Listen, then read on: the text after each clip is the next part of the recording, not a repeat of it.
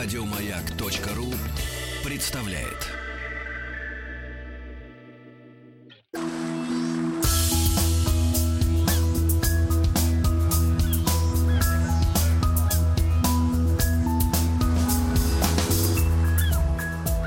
Голубая лента. Друзья мои, вновь с нами сегодня Дмитрий Алексеевич Гутнов, профессор Московского, Московского государственного университета, доктор исторических наук. Дмитрий Алексеевич, рады вас видеть. Здравствуйте. Здравствуйте. Но Давно у нас, не виделись. Да, у нас продолжение, поэтому надо, Дмитрий Алексеевич, напомнить хвостик. На чем А, остановились? Ну, Да, вообще-то да. говоря, я собирался вам рассказывать разные ужасы, связанные с э, человеком и пароходом Грейт Истерном, который был построен в 1858 году. А, но за то время, пока меня не было рядом у вас тут в студии, столько событий произошло. Появились разного рода историки-расчленители. И те трупы, Вы- которые я собираюсь вам озвучить, они не идут ни в какое, так сказать, сравнение с той реальностью, которую мы имеем. Вы отметаете всяческую, да, вот, профессиональную связь. Я отметаю, но когда ты приходишь в какую-нибудь компанию и, И говоришь, «Я историк». историк, ты тут же говорит расчленитель. Поэтому вот эта- рука так и тянется к кинжалу, понимаете? Печально, конечно, То есть надо от имени Вот. историков предъявить иск о моральном ущербе. Совершенно Да. верно. Да, Вот. к индустрии. Так вот, э, мы с вами остановились на том, что э, Изамбард Брунель, известный английский конструктор, техник, математик и тому подобное, изобрел, значит, очередное чудо техники, корабль Great Eastern, и э, снабдил его всем, всеми необходимыми инновациями, которые вообще на тот момент существовали. Чтобы обеспечить...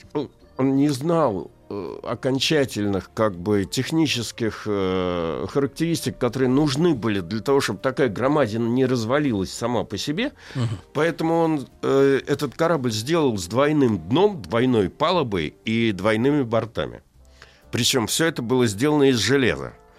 А, Поэтому сама по себе конструкция этого корабля, она тоже была, как бы, конечно, шедевром э, технического искусства, инженерного, но, с другой стороны, рабочие его ненавидели, значит, просто потому что там день и ночь вклепались. Там э, достаточно сказать, что э, в борт этого корабля формировался за тысячи дней, было установлено 300 тысяч железных листов массой по 330 Это килограмм. цельнометаллический корабль. Да. 300 да. тысяч листов Да. по 300 Ну, типа кило. за- для запаса три- прочности. три ми- три миллиона э, заклепок было поставлено. То есть люди глохли там внутри этих бортов, пока стоял этот звон, гам, там этот стук и тому подобное. Э, На борту судна имелась целая флотилия спасательных шлюпок и катеров, потому что э, в мире не было такого порта, куда этот корабль мог войти. Поэтому помимо шлюпок там еще размещалась парочка паровых катеров, чтобы возить э, пассажиров по ощущениям. Челноки. Челноки, абсолютно верно. Значит, э, было сделано 12 непрони- водонепроницаемых отсеков. А, по, по тем временам, в общем, это не на каждом корабле ставили, и эта мера себя оправдала. Э, Один раз Грейт Истон налетел на скалу, получил пробоину, э, на минуточку 25 метров в длину и 27 метров в высоту, через которую внутрь корпуса мог войти корабль. Но Грейт Истон не потонул, а его отбуксировали благополучно в порт, и там, там починили. Э, Дмитрий Алексеевич, а можно такой вопрос э, дилетанта? А вот вы говорите, значит, там были эти, как их, Заклеп. заклепки, да. А э, их силы хватало, чтобы металл прижимать друг к другу, или еще промазывали чем-то? Нет, эти- нет, нет, их силы хватало. Надо иметь в виду, что между двумя бортами там еще были, ну, не перегородки, но и такие скобы, которые скрепляли об- оба борта, как бы, что сделали эту конструкцию жесткой. Ну и говорили рабочие, которые ненавидели этот корабль, что там куча трупов. Вообще говоря, что там... Жесть. э, Да. И, и самое смешное, что впоследствии э, это считалось сплетней и слухом, но это оправдалось. Когда Да этот корабль что? разбирали, э, В конце и разра- концов- разрезали, в 1890 году было найдено два трупа, но это чуть попозже на загладку. Между, в межбортном состоянии, там самом Пространстве. пространстве. Значит, корабль рос на глазах, и поскольку это было событие, то есть это была действительно такая инновация большая, то это все привлекало все большее и большее количество туристов. Среди людей, которые посещали строительство этого корабля, была королева Виктория, принц Альберт, э, кор- король э, Бельгии Леопольд, кто-то из наших великих князей. А-а-а. В общем, как бы там было полно народу. В общем, в итоге, с- да, еще последний момент, очень интересный. Мы сейчас привыкли так ездить на автомобилях с э, рулевой колонкой и с усилителями руля разного рода. Так Вот э, Брунель на этом самом своем корабле впервые этот усилитель руля сделал. Применил. Значит, дело в том, что корабль был настолько огромный, что один штурвал его должен было крутить четыре дюжих матроса, и сил у них на это не хватало. И поэтому он сконструировал паровую рулевую колонку, то есть, э, значит, э, чтобы усиливать вот это вот дело. А, ну, в конце концов, значит... Это после- уже винтовой у нас корабль, да? да, с двумя, винта, э, с двумя э, винтами, как бы, по, по обоим бортам. Но, э, да, там были еще и колеса. Колеса. Да, А, причем типа- потом, э, в общем, не до конца рассчитали, и э, эти колеса, ну, не то, что пришлось демонтировать, но они зачастую затрудняли ход, потому что... Тормозили. э, Тормозили. Корабль брал огромное количество угля на борт, Потом, по мере того, как этот уголь еще, значит, э, сгорал, то осадка корабля поднималась, и эти колеса переставали работать в Ну, нужную... бессмысленно были. бессм- были бессмысленны. В общем, когда встал вопрос о спуске этого корабля на воду, то, то это была целая техническая история, потому что э, не, он был настолько огромен, что если его спускать обычным способом, то есть кормой э, вперед э, в Темзу, когда, когда это было дело, то он мог по инерции, значит, заехать на другую сторону реки. Поэтому решили спускать инновационно боком. Были построены специальные эллинги, и под это дело были сконструированы паровые лебедки. Как потом выяснилось, предваряя ужасы, которые я вам собираюсь рассказывать, э, технологии того времени не позволяли синхронизировать работу пяти или шести этих паровых лебедок. Поэтому, собственно говоря, первое несчастье произошло на спуске этого корабля. Так. А затем э, история развивалась следующим образом. А, к- когда, как сказать, дело дошло до спуска на воду, то этот спуск решили монетизировать. Вообще корабль пользовался большой популярностью как чудо техники, и поэтому решили еще билет на это дело продавать. Зрители, да? Обелить. В общем, там собралось 100 тысяч человек, которые должны были на это дело наблюдать. Так. Когда они собрались, то выяснилось, что использовать рупор, как раньше э, это делалось для э, командования э, эти- этой процедурой, э, невозможно. Поэтому решили использовать вот семафорную систему, то есть просто флажками показывать. Ну и вот в этой всей ситуации вот эту махину 12 тысяч тонн попытались спустить вниз. А, сначала все шло хорошо. То есть, значит, корабль Первые вроде сутки. медленно, нет, пе- первый метр или два, в общем, как-то им удалось провести. Но затем случилось несчастье. Из-за перекоса, из-за того, что они не могли рассчитать... Не вот эти вот- синхронизированы не синхронизировали. Из-за перекоса одна из лебедок начала раскручиваться, и гигантская вот эта вот деревянная, э, как это, круг, который крутили рабочие, он стал непроизвольно крутиться в обратную сторону, и 10 человек, которые его крутили, взлетели на воздух. Их просто кинуло на толпу. Жесть. Впоследствии пять человек отделались испугом, пять человек получили травмы, два человека умерли после этого всего.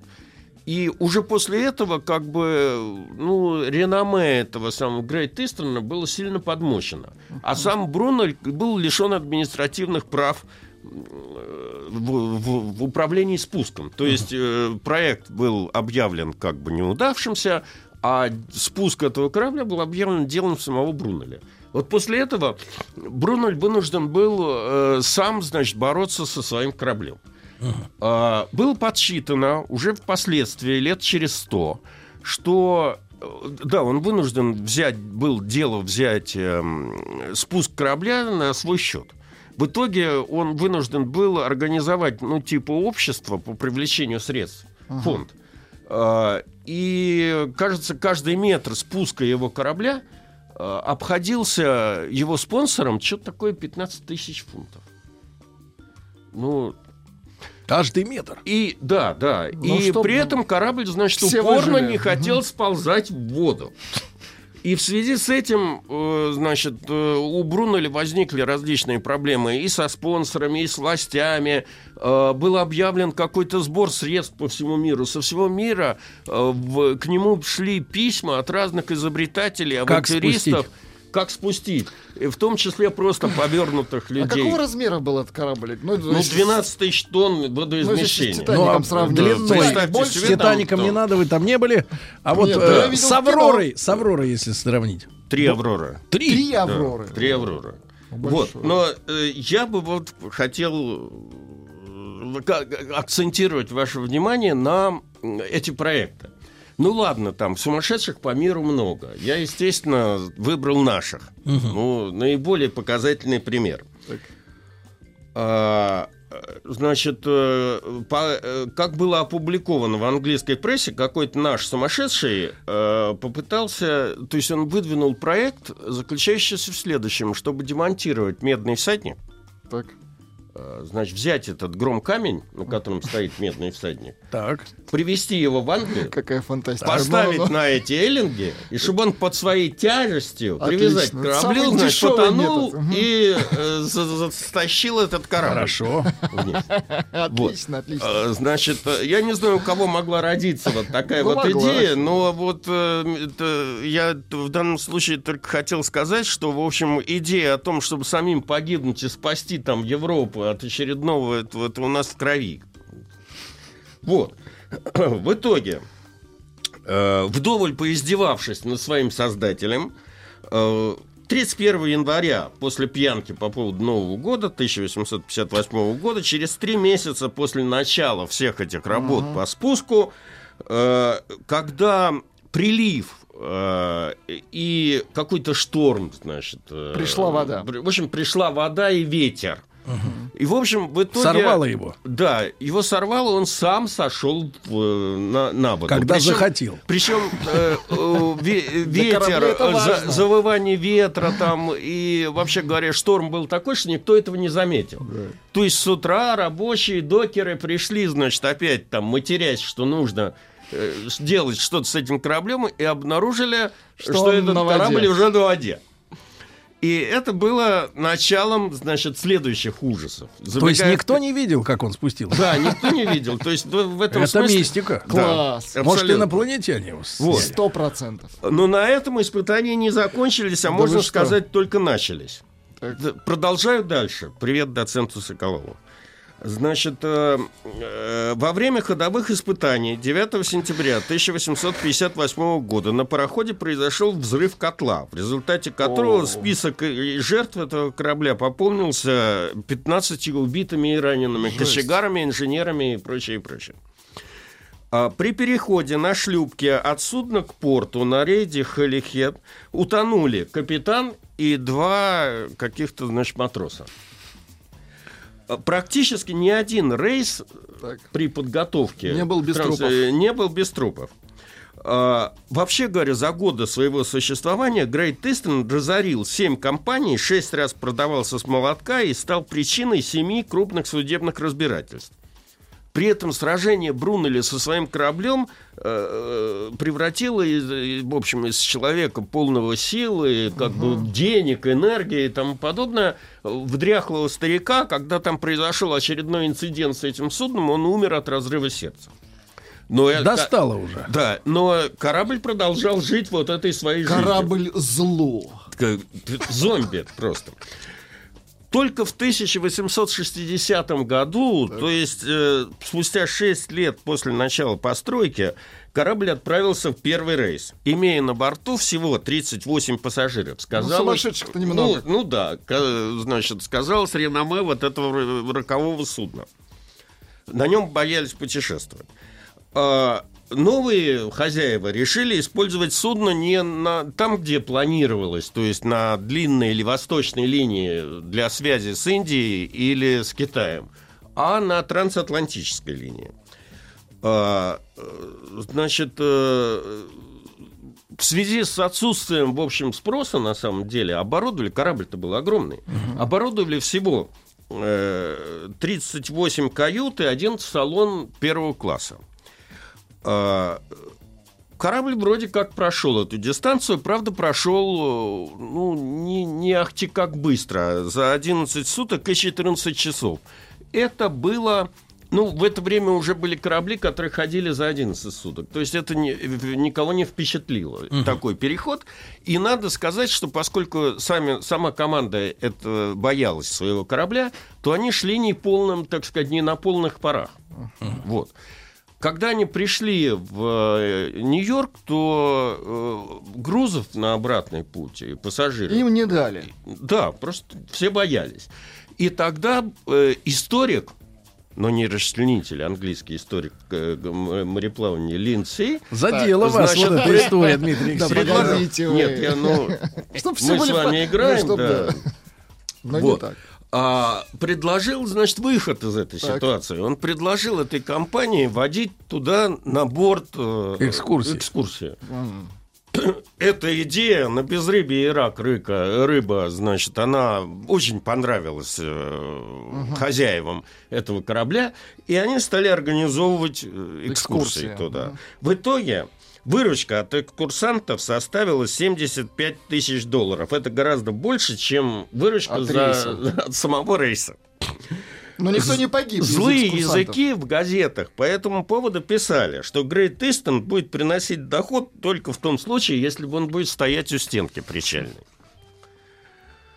Э, немного поправила всю эту ситуацию гражданская война в Соединенных Штатах, поскольку Канада находилась э, и до сих пор находится формально под э, властью английской королевы, то англичане решили на границе с Соединенными Штатами поставить какой-то кордон. Ну и, соответственно, потребовалось послать туда дополнительные То есть войска. Канадцы, они враги американцев? Ну, они не враги, они ну, как, как бы Партнеры. сбоку припека, да. Там. Партнеры. Партнеры. Так, так обычно называют. Вот. Эм, в итоге Грейт э, Истон был зафрахтован э, военным ведомством. Это было, можно сказать, спасением, потому что за первый рейс, о котором я вам рассказывал, то есть за 11 суток плавания, корабль сжег две с половиной тысячи тонн угля. Так. Значит, поэтому, вообще-то говоря, с точки зрения экономической, э, использование его вызывало большие вопросы. То есть прожорлив. А, очень прожорлив. А э, для того, чтобы побыстрее доставить войска в э, Северную Америку, английское адмиралтейство, в общем, денег не жалело. Угу. В итоге э, на борт э, в Ливерпуле значит, было принято более двух тысяч солдат и офицеров, при них 500 женщин и детей. Зачем? Семьи. Ну как зачем? А зачем им на войну-то ехать? Детям. Не знаю, Жены, но они понятно. Да, да, но они там... Нет, но вообще они не войны. совсем на войну, они просто на заставу как бы ехали. А. Они а, же не воевали. границы. Охранять, ну, конечно. А, погранцы. Погранцы. А, погранцы, тогда понятно. 400 членов экипажа и около 100 лошадей. Угу. Значит, это был наиболее в истории, значит, вот первый случай, когда столько много людей, ну, сразу, э, да, кроме там Вместе этого Нового ковчега, угу. плавали в одном и том же месте. Да, на Новом ковчеге, кстати, корабле. людей было заметно меньше. В итоге. А, значит, расточительность английского адмиралтейства позволила растопить котлы, да невозможности, до невозможности. Да. Дмитрий Алексеевич, мы продолжим после новостей, новостей спорта. Прекрасно.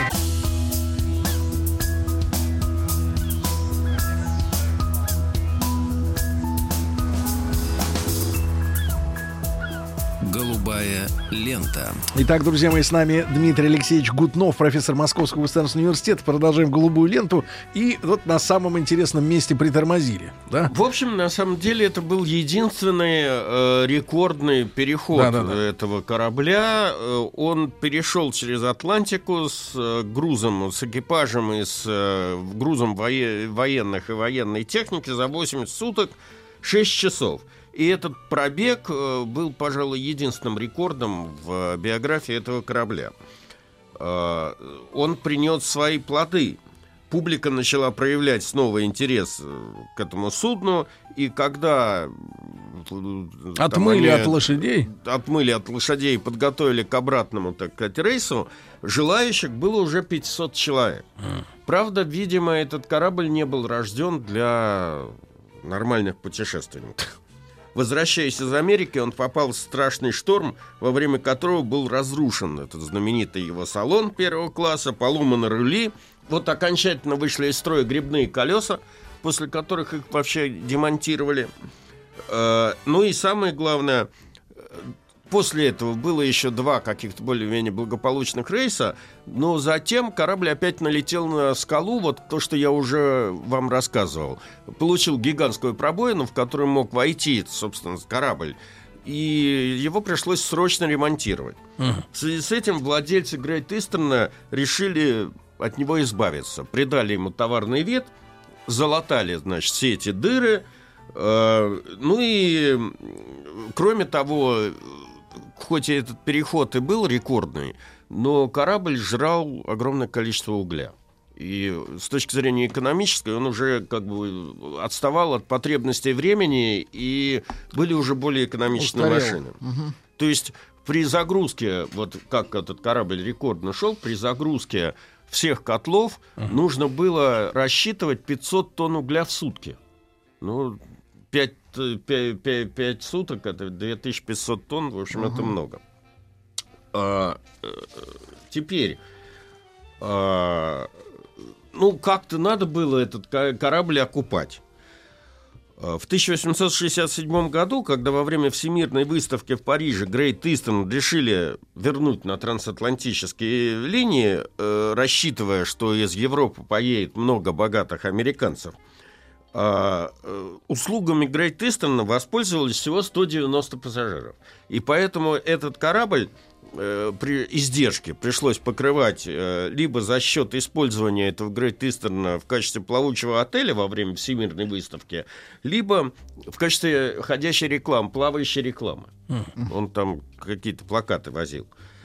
В одном из рейсов на борту Грейт Истерна находился и путешествовал знаменитый писатель Жюль Верн. Ныне mm-hmm. вот кого не спросишь, молодежь, они его вообще не знают, что mm-hmm. это такое. Он даже написал по мотивам путешествия на этом корабле э, свой, свою повесть, которая называлась «Плавающий остров», в котором сравнивал этот корабль как бы с континентом или с частью графством Англии, которая откололась от Англии и вот путешествует само по себе. А вы читали, Дмитрий Алексеевич, теорию заговора о том, что миллиардеры хотят переселиться на плавающие острова? Ну, это постоянно идея это постоянно возникает. И подобное. там жить, да, не да. тужить. Ну, как бы да, изолироваться и есть. создать очередное гетто. Угу. Для себя. Для себя, да. А, э, но история этого корабля продолжилась. Он был продан, как считалось тогда, за умеренную цену 95 тысяч фунтов стерлингов. В скобкам отметим, что ремонт этого корабля после налета на скалу составил 75 тысяч фунтов. Вот. Эм, э, в итоге он продан был компании. В это время, значит, технический прогресс привел к тому, что, в общем, появилась техническая возможность э, связать э, Америку и Европу трансатлантическими кабелями. Угу. Привет Северному потоку и прочими нашими оптоволоконным, так сказать, угу. этим коммуникациям. коммуникациям. А, в связи Но с раз, этим... раз связать можно, так можно и развязать. Да, кабель. Сейчас, сейчас мы об этом поговорим. Главное, ножницами Потому что с этим кораблем хватиться. это связано.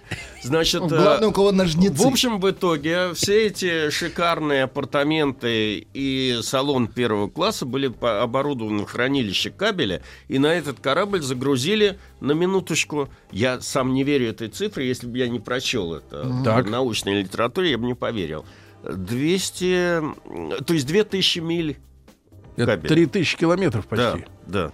Кабеля. Значит, так еще и с соплеточкой. Сколько же это весит? Теперь кабель этот был не такой, как сейчас. А мы, как? мы привыкли, что он медный. Ну, в крайнем случае, там в 20 веке алюминий использовался. А раньше из чугуна? Сталь. Сталь. Стальной кабель? Да. Так он не гнулся, да. что ли? Он, он как-то, в общем, он ломался. Его главная проблема была. Поэтому, когда прокладывали первый этот кабель, а Грейт Истон проложил 5 кабелей, значит, в, в, в период работы кабелеукладчиком, 4 на трассе через трансатлантической и один по трассе Бомбей-Александрия, имея в виду связать э, да, Англию с э, Индией. Так вот, э, этот кабель был ломкий, он постоянно ломался. Но даже при том, что была какая-то норма, э, и этот кабель приходилось вытаскивать, перекладывать, там, ставить заплаты, то в как- но в какой-то момент капитан заподозрил, заподозрил неладное. Дело в том, что э, запасы продовольствия и воды позволяли этим кабелеукладчикам находиться в море довольно долгое время, и кто-то хотел на берег. Поэтому было большое подозрение, что, что помимо э, того, что этот кабель рвется просто из-за того, что была техническая ошибка, ну, Люди рвались. люди рвались на берег, и, в общем, они стали крушить этот кабель. Жесть. Нет, не же, они рубить его Да стали. не, я- я. Значит, следствие, которое про- провел капитан, действительно вскрыло, что несколько мотков этого кабеля были перерублены, или там, по крайней мере, были механические повреждения. Тогда было объявлено, что первого человека, которого поймают на этом деле, повесят там на, На рее- на рее, да.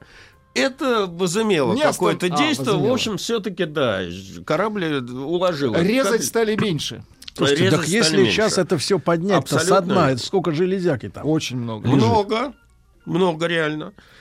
Ну вот кабели были проложены, и снова возникла проблема, что делать с этим кораблем. А, Обратились опять к рецепту этого Линсея. Пароход начал крейсировать между английскими портами сначала в роли плавучей рекламы, а потом в роли плавучего цирка. Туда загружались животные, в общем, как бы народ э, ел, смотрел и, И любовался. радовался. да. Очень хорошо. Ну и э, Потом проплавав- с животными проплавав расходились по каютам. до- Нет, а потом животных ели. Нет. Шутка, До шутка этого, я думаю, не доходило, потому что корабль этот уже на просторы океанские не выпускали. Он ходил между кораблями, каботажно. Ну и так он доходил до 1888 года, когда было принято решение пустить его на иголки. И вот тут-то, где мы доходим до самой последней тайны этого корабля, когда его стали резать, а резали его два года. Наконец, к 1890 году они добрались до того места, где в э, Были борту, за- борту было зашито два трупа. Следствие Английская, э, нет? да, Secret Service, то есть это полиция, вынуждена была возобновить расследование. Вокруг э, этих трупов была своя история, довольно интересная. В чем она заключается? Во-первых, трупы были один взрослого мужчины, другой э, подростка. Ага. Значит, э, во-вторых, когда полиция подняла документацию, журнал там эти действий на корабле, то не было в этом э, документе ни одного упоминания о пропавших людях или о том, чтобы кто-то э, интересовался или там возбуждал по этому делу какую-то тревогу. В связи с этим полиция, которая опросила, конечно, тех, кто остался жив, каких-то рабочих, но рабочие свидетели ничего сказать не могли, выдвинула две одинаково недоказанных версии. Так. Первая версия заключалась в том, что, что этот рабочий, то есть взрослый мужчина, э, получил травму, когда клепал что-то, От но из-за из-за того грохота, который стоял вокруг, он пытался позвать на помощь, но э, Его не услышали. Его просто не услышали. И он там умер, его зашили, в общем, его не заметили. Но из этой версии непонятно, почему его никто не хватился. Поэтому А возник- он числился по документам. ну, вообще, существует неопознанный труп, в, ясно, в помещении, в которое никто не входил, начиная с 1858 года. Это Как сколько бы. лет? 40? Да. Э, Но непонятно, что его, почему его никто не хватился. Ни жена, ни дети там, Мгм. ни, ни десятники там. Вторая версия сводит это дело к внутренним криминальным разборкам среди рабочих. Ага. Значит, они там, я не знаю... Кого-то наказали. Кого-то наказали, да, и скрыли это все дело. Это объясняет, почему это все стало сшито-крыто. Что касается э, мальца, который там оказался, то, видимо, из-за большого интереса к этому кораблю, в общем, это лондонские эти беспризорники, коих было много, э, туда лазили. Ну, типа И- спрятался. Ну и кто-то там не, не смог оттуда выбраться. Ну вот э, эта история вот криминальная вот на этом закончилась. Ну так они и не выяснили, кто Так, они, как. так, так они и не выяснили. Вот. Ну и, э, наконец, в 1890 году этот злосчастный корабль, значит, пошел на иголки. А, Но гонка за Атлантику продолжалась. Э, Я давно уже, правда, но вам рассказывал, что ставка, в общем, в основном делалась на богатых пассажиров, потому что путешествие через Атлантику всегда до, по крайней мере, там, середины 19 века было уделом не- небольшого количества людей, и легче было с них собрать большие деньги, чем... И вообще больших кораблей не было, чтобы перевозить большие массы иммигрантов. А, ну вот, естественно, должен был появиться человек, который должен был вы- вы- бросить вызов вот этой сложившейся традиции. И такой человек появился. Звали его э, Уильям Инман.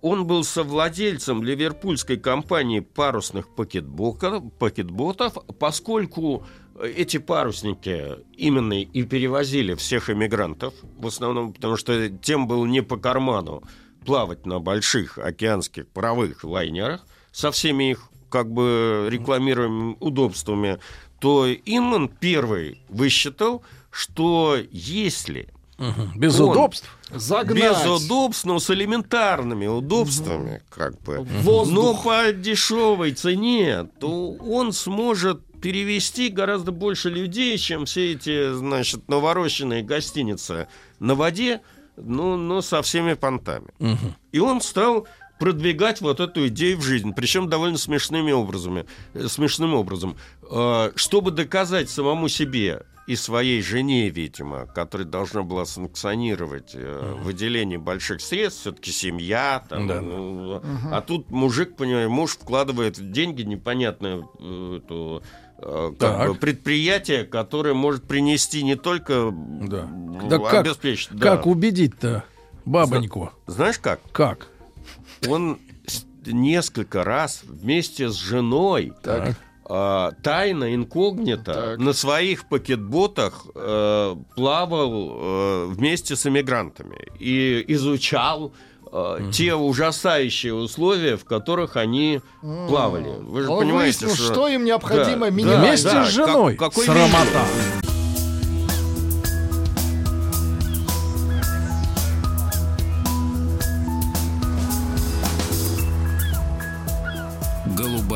лента. Итак, в нашем повествовании появляется человек, который собрался организовать народные массовые перевозки. перевозки. Да. И вы слышали сегодня, профессор, а, как говорится, профессор доценту? Значит, а, вы слышали, Доцент что профессор. вы слышали, да, что в Японии, значит, э, отель для малоимущих э, туда заселяют людей под а, с одним условием разрешить трансляцию веб-камер в номерах э, круглосуточно. Бесплатно. Да, то есть ты под надзором, но за это, за- зато в номере живешь и как бы не плачешь Бесплатно. ничего. Хорошо. А в чем интерес? Интересно наблюдать, извращенцы наблюдают. Извращенцы, да, Извращенцы, да, перверты, вот еще подтянули. Так, значит, э, э, в итоге, убедив жену, Инман стал строить корабли. Вообще говоря, первый корабль он назывался City of Glasgow. Он взял на вооружение, в общем, все инновации по тем временам, внедренные в судостроении. Тоже железный корпус, тоже грибные винты. Э, дополнил э, все эти, так сказать, инновации элементарными удобствами для небогатых путешественников. Ну, скажем так, если раньше люди в трюмах спали в повалку, то он сделал некое подобие плацкартных этих самых... перегородкой. Перегородок, да. А сейчас вы слышали, профессор, а, Да. в поездах э, собираются да, да. елочкой класть. То есть не поперек, а вот чуть под углом, под 45, так больше влезет. Больше влезет. Конечно. И падать удобнее на соседа. А, а, так Да вот, хорошо. Э, Очень. Да, но и плюс к этому он еще соорудил на своем корабле какую-никакую кухню и стал кормить этих путешественников, не бог весь чем, там, Мгм. кашами какими-то, но все-таки. И это тут же обеспечило ему рынок. То есть народ повалил к нему. Значит, я могу привести тут э, вообще описание этого корабля, которое дается э, глаз- э, газетой «Глазго», «Глазго Курьер», которая пишет, что корабль City of Glasgow, Glasgow это трехпалубный пароход валовой вместимостью около 1600 регистровых тонн с двумя паровыми машинами мощностью трех- 350 лошадиных сил На верхней палубе обо- оборудована великолепная прогулочная площадка, где в случае непогоды пассажиры могут отдыхать. В случае Значит, непогоды. Да, э, площадка хорошо освещена, вентилируема и защищена от дождя и заливания морской Ну, как водой. в колонии. А сколько там их человек-то? Жилые помещения. Так. Э, имеется 52 каюты первого класса, 85 кают второго класса и 400 мест для иммигрантов. Команда Россыпью, состоит Сережа. 70 человек, а, а так на Сунде может всего поместиться 600 человек. Э, Вот что еще интересно. А, имеется аптека, где принимает доктор, располагающий всем необходимым набором медикаментов. Я Это не знаю, важно. какой там набор медикаментов. Ну, понятно, что... Йод. Э, Доплыть бы. и второе, возле аптеки оборудована ванна с морской водой. Одна. Да. Конечно. Э, Значит, э, не забыты были меры по безопасности. Корпус разделен пятью водонепроницаемыми переборками, не только поперечными, но и продольными. Что потом-то э, это важно, поскольку, значит, корабль... Удар-то обычно Да. в бок. Да. Теперь э, стоимость плавания через Атлантику на кораблях этого Да. Инмана зна- была значительно меньше, чем у Кунарда. А, э, по сообщению английской прессы, цена билета первого класса 22 гинеи, второго 13 гинеи. Это как, по-нашему? час с Ну, учетом примерно, плавания и чаевых стюартам. М, чё- чё А. Стоимость перевозки одной тонны груза обходилась 4 фунта стерлингов. Гинея исчезла где-то в 1970 году из системы денежной английской. В принципе, на то время, о котором мы говорим, фунт стерлингов равнялся 20 гинеям, гинея равнялась 20 шиллингам, а шиллинг равнялся 12 пенсам. Вот уродская Господи, система. Вот это вам система-то, да? Кривая. А, кстати говоря, Дмитрий Алексеевич, а такой вот э, житейский разговор. А что за народец-то был в плане иммигрантов? Это что за слои-то ехали туда вот, в основном? Чтобы понимать сегодняшний состав, так сказать, населения. Крестьяне? Кто- Нет, ну кто Какие мог? крестьяне? Кто нет, мог? Кто мог? Бежали все. Да. Потом это зависело, опять же, от ситуации в Европе и военной, Варьё? и рыночной, А, там, и тому подобное. Кто-то хотел просто изменить Просто жизнь. выжить. И да, как бы, знаете, у астрологов есть там, э, ре- рецепт. Вот Если это- ты хочешь изменить жизнь, На. да, Так. измени Купи- место, где ты Купи живешь. билет на корабль. Да, купи, потому что это изменит свою судьбу, значит, якобы. Не знаю, насколько это все имеет под собой. Но такая- мы научно сейчас обсуждаем. Ну, ну, астрология я не считаю все-таки большой наукой, хотя... Пора с этой косностью-то покончить, профессор. Давайте на проблемы смотреть ширше, правильно? К людям, мягче. В общем, э, э, первый рейс этого корабля состоялся 1 марта 1854 года. Э, Несколько рейсов э, судно совершило и затем пропало. Как? имея на борту 480 человек пассажиров. И что с ним произошло в Атлантике, никто не знает. Да вы что? Бермудский треугольник.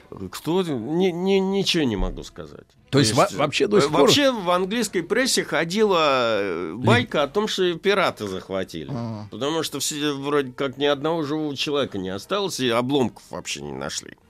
Может быть, оно где-то и лежит, но... А бывало такое, что пираты захватывали?